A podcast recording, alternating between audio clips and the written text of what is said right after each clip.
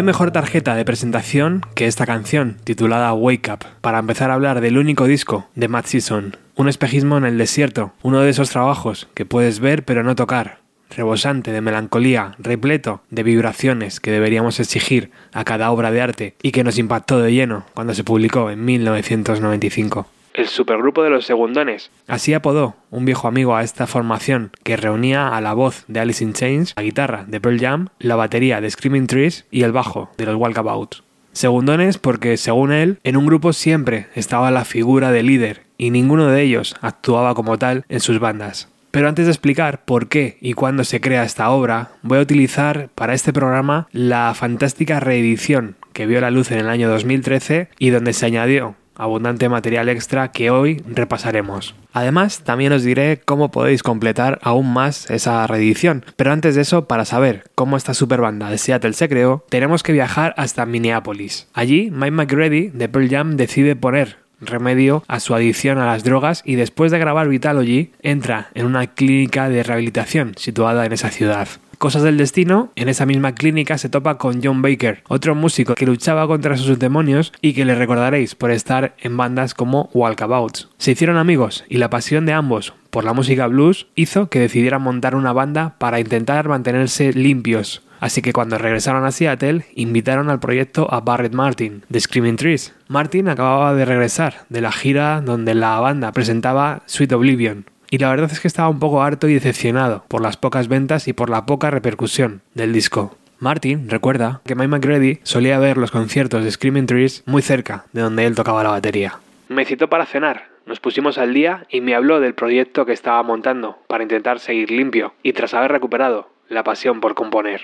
Screaming Trees habían girado con Alice in Chains, por eso, tras un primer ensayo como trío, Mike le dijo a Barrett Martin que le gustaría invitar a Line para que pusiera voz a estas canciones y también intentar ayudarle a mantenerse lejos de las drogas. De aquellos primeros ensayos nacen Wake Up y esta canción, River of the Sea.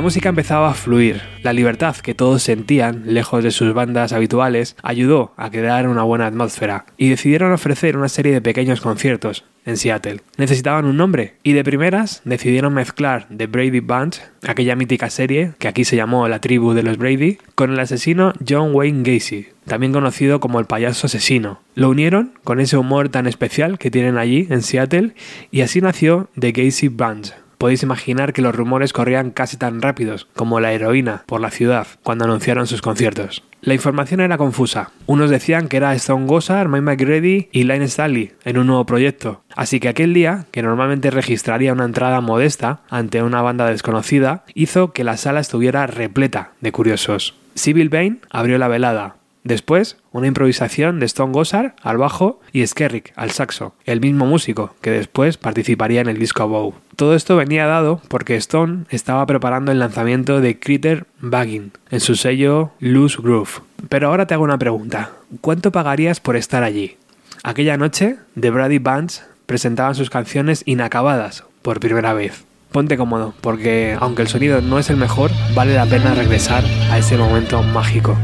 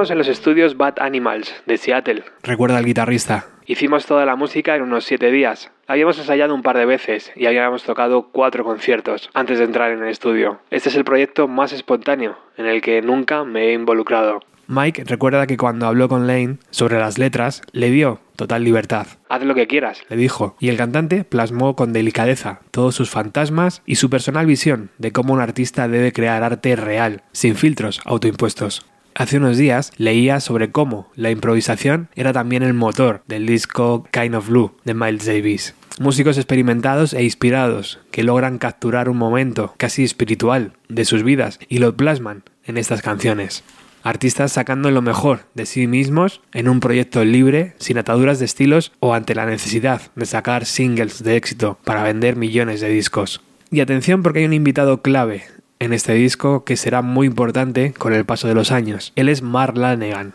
Participó en dos canciones, I'm Above y Long Gone Day. Y además, en la reedición del 2013, completó varias canciones que estaban destinadas a un segundo disco de Matt Season, que nunca vio la luz pero eso lo escucharemos después. Ahora, Lane Stanley y Mark Lanegan, otro dueto para la historia, haciendo Long Gone Day el día 29 de abril de 1995 en el Teatro Moore de Seattle.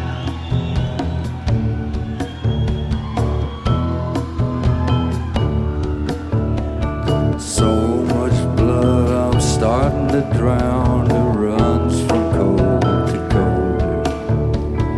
Time to time, the sky's coming down the hill.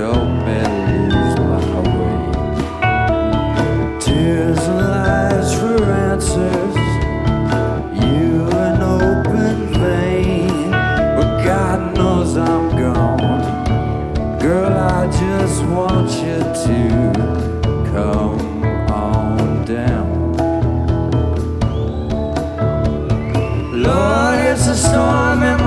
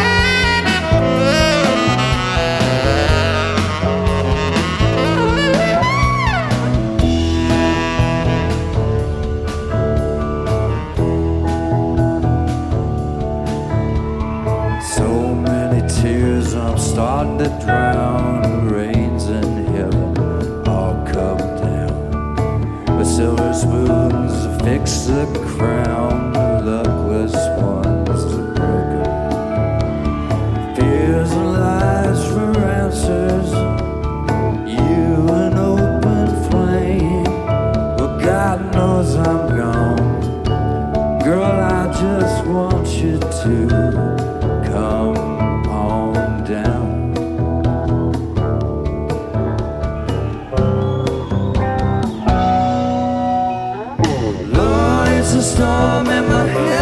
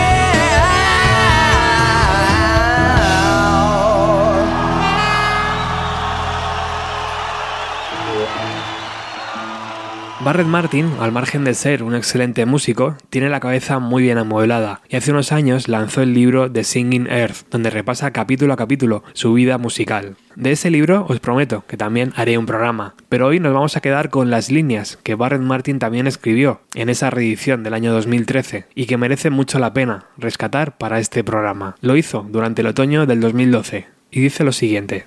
Aquellos de nosotros, nacidos en la generación X, somos afortunados, ya que nuestras vidas han sido moldeadas y reforzadas por una banda sonora continua de música bastante excepcional. Si tuviste la suerte de vivir a finales de los años 60 y 70, experimentaste el poder punk, la nueva ola de los 80 y por último el rugido del rock alternativo de los años 90, entonces eres una persona verdaderamente bendecida. Todos nos estamos haciendo mayores ahora y a medida de que nos acercamos a la mediana edad, vemos a nuestros propios hijos crecer en esa misma juventud. Esto nos hace reflexionar sobre una época en la que nosotros también éramos jóvenes y llenos de ideas creativas, cuando todo era posible y la edad y la sabiduría aún no habían moderado nuestro espíritu. La música delineó el sonido y el carácter de nuestra generación y nos dio el poder de una manera muy especial, que solo la música puede hacer. Ahora recordamos especialmente a nuestros amigos talentosos que nos dejaron demasiado pronto, estrellas que brillaron con tanto poder como belleza y gracia. Así es como nos gusta recordarlos, porque a diferencia de nosotros, ellos nunca envejecerán, nunca cometerán errores, y a medida que pasa el tiempo, solo recordamos sus mayores cualidades. Pero tal vez así debería ser, solo recordar lo mejor de nuestros amigos fallecidos. A finales de la década de los años 80 y principios de los 90 comenzó a desarrollarse un poderoso panorama musical y muchas grandes bandas y artistas visionarios surgieron bajo el paraguas de la música alternativa en todo el mundo. Seattle inventaba su propio estilo único de música, llamado grunge. Y si estás escuchando este programa, seguramente conozcas a muchas de las bandas de esa época.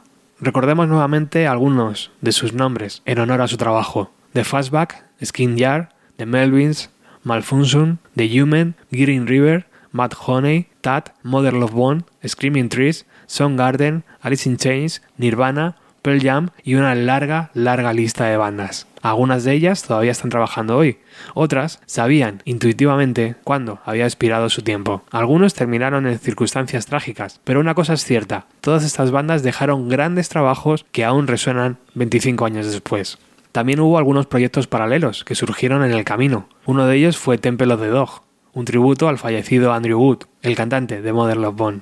Otro vino de una banda que no estaba tan construida alrededor del recuerdo de alguien, sino que estaba construida alrededor del deseo de hacer un tipo de música completamente diferente. Así nació Mad Season, un proyecto paralelo que terminó siendo bastante más de lo que esperábamos y que 25 años después, nuestro único álbum de estudio, Above, se ha convertido en un clásico de culto que continúa reverberando hasta bien entrado el siglo XXI. Y eso es porque únicamente queríamos tocar blues. En 1994, Mike y Baker se conocieron en una clínica de rehabilitación en Minneapolis e inmediatamente se llevaron muy bien por su amor al blues hecho en el Delta. Y claro, la brillante claridad que proviene de una mente recién sobria.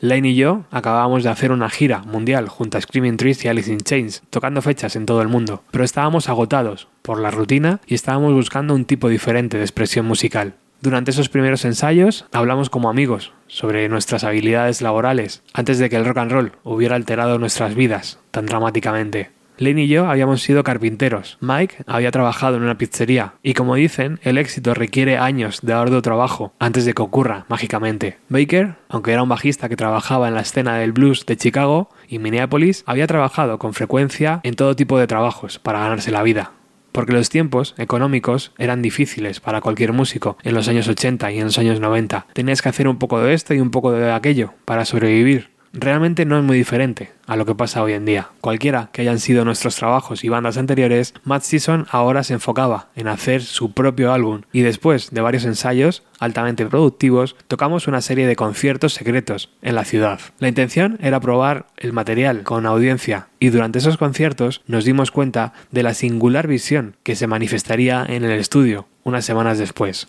Las sesiones de grabación fueron reservadas en el Bad Animal Studio de Seattle, que en aquel momento eran propiedad de Anne y de Nancy Wilson, de la banda Heart, un grupo verdaderamente heroico para nosotros, que estábamos en el noroeste del país. Las grabaciones fueron supervisadas por el ingeniero Brett Eliasson, quien también trabajó para Pearl Jam y Screaming Trees. Participaron Mark Lanegan, así como el músico de jazz conocido como Skerit. En poco más de dos semanas, el álbum fue terminado y listo para ser presentado al mundo. Above fue lanzado internacionalmente el día 14 de marzo del año 1995 por Columbia Records e inmediatamente tocó un acorde resonante con el público que envió al álbum a las primeras posiciones de las listas de éxitos. Todo esto sucedió, debo agregar, sin que la banda tocara o hiciera ninguna gira.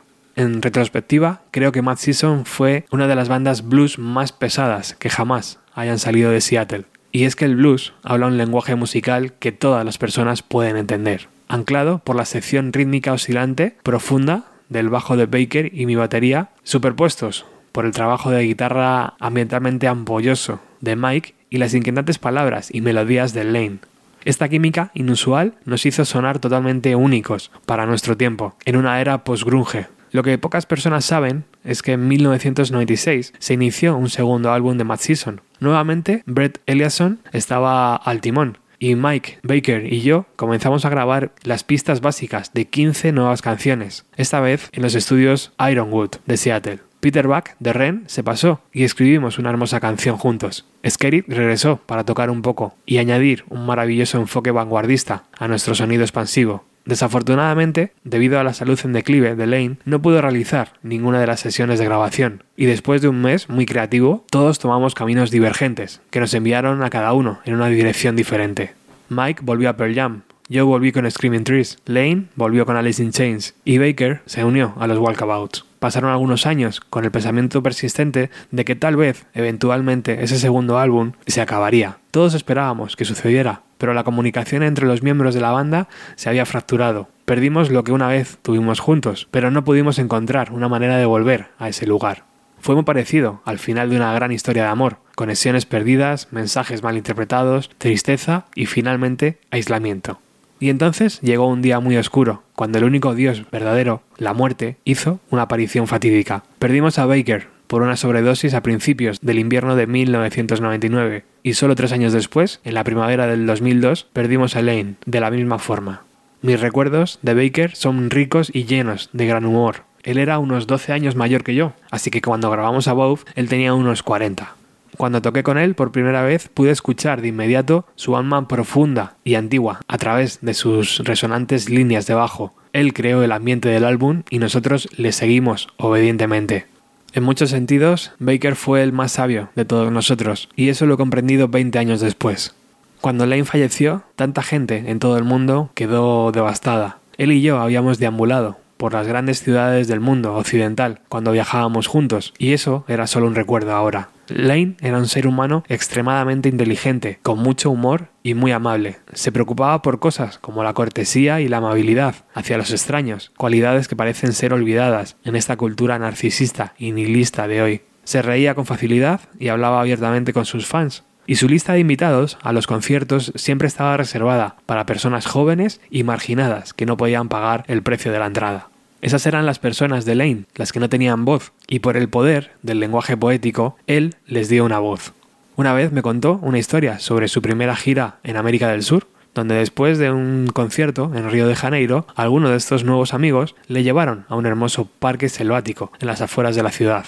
Mientras se sentaba en la tierra, debajo de un árbol, un pequeño titi de solo unos centímetros saltó al hombro de Lane y se quedó allí durante bastante tiempo, para sorpresa y deleite de todos. Lane me dijo que esa fue una de las mejores experiencias que tuvo en aquella gira, y años más tarde vi muchas de esas pequeñas criaturas cuando recorrí Brasil, pero siempre parecían bastante aterrorizadas por el ser humano. Sin embargo, ellos amaban a Lane. Mi mejor recuerdo personal sobre él es cuando estábamos haciendo el álbum Above y estaba leyendo en la sala el icónico libro de Cali Gibran. Él me dijo que como músicos éramos como las flechas encendidas, arqueándose en el cielo. Comenzamos a hablar sobre lo que significaba ser un artista con un mensaje espiritual y puedo decirles que Lane sintió profundamente que tenía un mensaje que transmitir en su música. Y eso es porque la oscuridad debe existir para que la luz emerja en el contraste. Son las dos partes inseparables de este viaje continuo.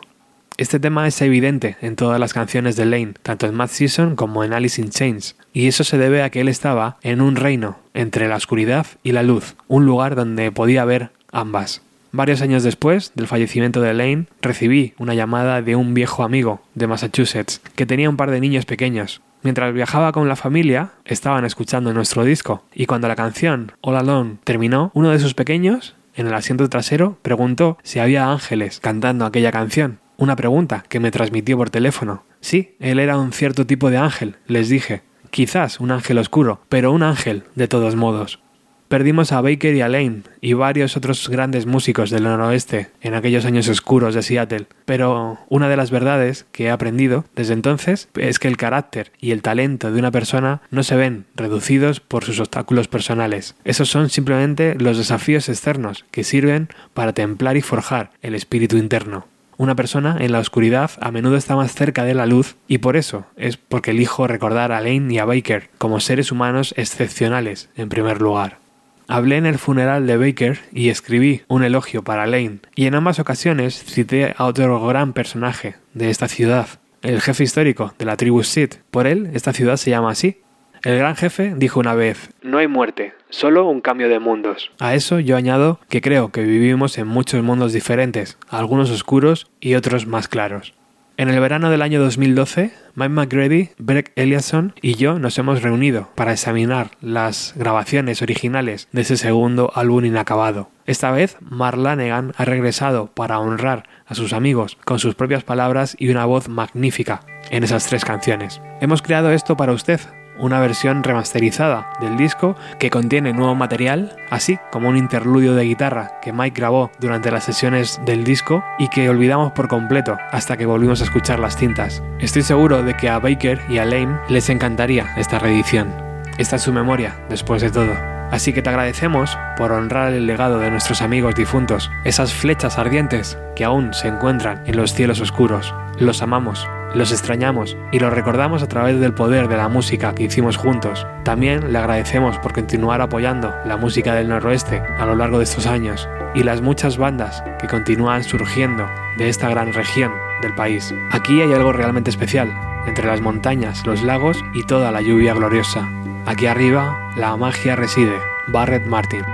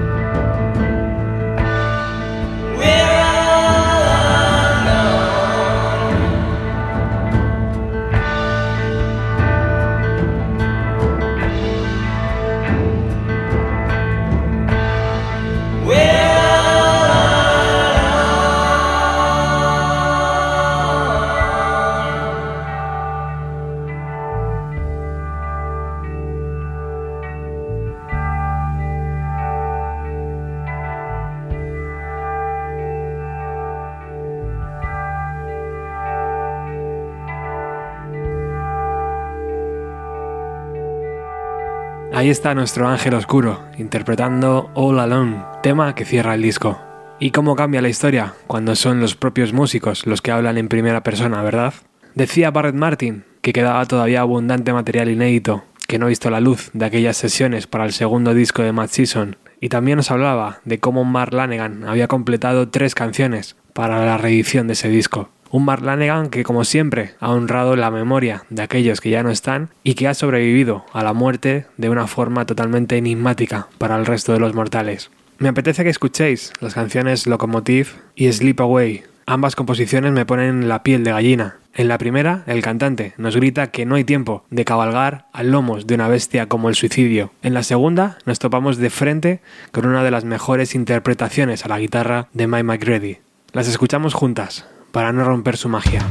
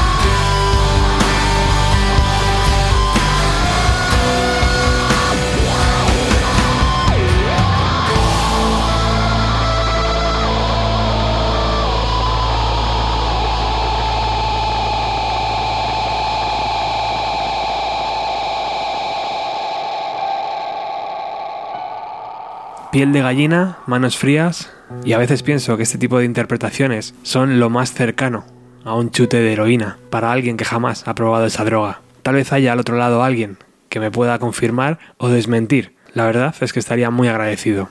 En el libro de Marjam, Todo el mundo adora nuestra ciudad, Barrett Martin recuerda aquellos días donde daban forma al segundo disco de Matt Season. Habíamos comenzado a preparar un segundo disco y teníamos como 14 o 15 canciones con las que estábamos trabajando. Pensábamos repetir la jugada, que Lane fuese el principal cantante y letrista y contar con Mark Lanegan como colaborador. Pero no conseguí que ninguno de los dos llegara a pasarse por el estudio. Y después a Mike McGrady se le ocurrió la idea de formar una nueva banda, Desinformation. Creo que Lanegan iba a ser el cantante, pero una vez más no dio señales de vida. No lo vimos ni una vez. Mike, Baker y yo hablamos sobre la posibilidad de buscar otro cantante, y entonces Baker falleció. En ese mismo libro encontramos estas declaraciones de Brett Elianson, el productor de Above. Produje, grabé y mezclé ese álbum de Matt Season. Y puedo decir que Lane no estaba bien. Una drogodependencia muy, muy intensa. Un muchacho adorable, con un talento asombroso. Uno de los mejores cantantes a los que jamás haya grabado. Se ponía delante del micrófono y lo daba todo. El problema era llevarle hasta allí. Nos conchafábamos con su compañero de piso para que ayudara a Lane a levantarse del sofá y lo empujara en nuestra dirección. Lane aparecía en el estudio, se metía en el cuarto de baño a chutarse y podíamos estar horas esperando a que se sintiera listo para volver a salir. Reconocía su edición con bastante franqueza. Le pregunté, ¿por qué? ¿Por qué te haces esto? Y me decía, o le pego al alcohol o le pego al caballo, y el alcohol me sienta peor. Por último, Mike McGrady también habla sobre Matt Season en este libro. En los alrededores de Surrey, Inglaterra, donde mezclamos el primer disco de Pearl Jam, crecen un montón de hongos alucinógenos y la gente del lugar llaman la estación loca a la época en la que salen, porque la peña vaga como loca por el campo, recogiendo hongos medio ciega. La expresión se me quedó grabada en la cabeza y para mí es como una referencia a mi pasado, a los años de alcoholismo y drogadicción. Y a veces pasa, cuando estás trabajando duro en un programa como este, alguien aparece y te da un empujón. No sé si este material que voy a poner es muy conocido, pero tengo aquí las 15 canciones de ese segundo disco de Matt Season. Qué pena que ni Lane ni Mark Lanegan fueran capaces de estar a la altura en esos momentos porque hubiera sido algo realmente brutal. Vamos a escuchar un tema de esa segunda sesión de grabación, Drunk Daddy's Back.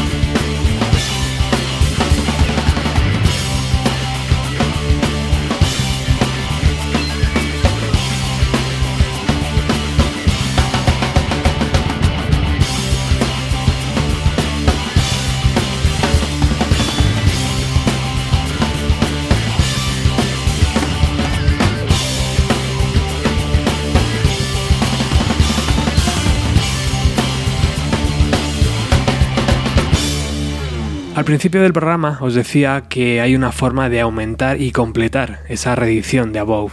El 3 de febrero del 2018, una de nuestras bandas, Tears in Rain, ofrecieron un concierto en la sala Rod Sound de Barcelona. Lo llamaron Matt Rain e interpretaron magistralmente el disco de Matt Season. Puedes hacerte con una copia desde el Bandcamp de Tears in Rain y también puedes escucharlo entero desde nuestro programa 436. De esa actuación en la sala Rock Sound recuperamos X-Ray Mind.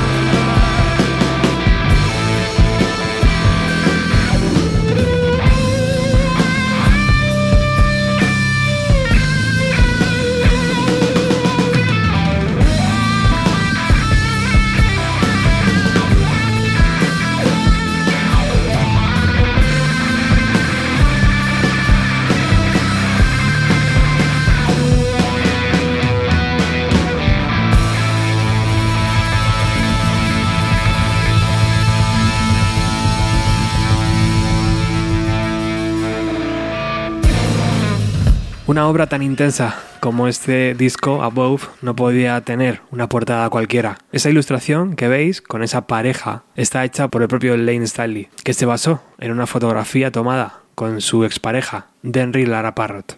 Dos años después, a esa reedición, Mike McGrady y una serie de músicos de Seattle nos regalaron el disco Sonic Evolution, un concierto donde la música rock era potenciada por la Orquesta Sinfónica de la ciudad. Esta fusión estaba dirigida por el propio McGrady, Ludovic Morlock y fueron invitados Matt Cameron, Stone Gossard, Barrett Martin, Jeff Amen y, como no, el mismísimo Chris Cornell. Sobre Sonic Evolution tenéis un programa especial de Bienvenida a los 90, la emisión número 329. Ahora toca escuchar la imponente I Don't Know Anything.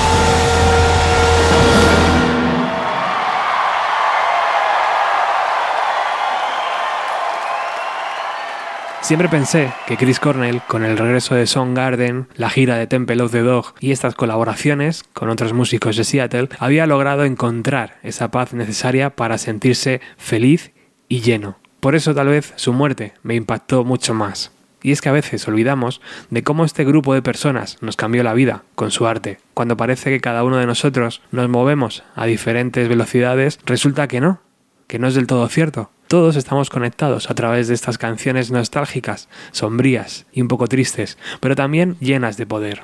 Sí, tal vez tú y yo no nos hayamos visto nunca, pero esa distancia, que parece tan grande e insalvable, dura apenas 5 minutos 44 segundos, lo mismo que la canción I'm Above, que va a cerrar esta misión. Gracias por estar al otro lado, por escucharnos, por compartirnos y por supuesto un saludo especial a nuestros mecenas que nos apoyan con una cantidad libre cada mes para poder seguir creciendo. Nos escuchamos en la próxima emisión que estará dedicada a la memoria de Chris Cornell. Chao.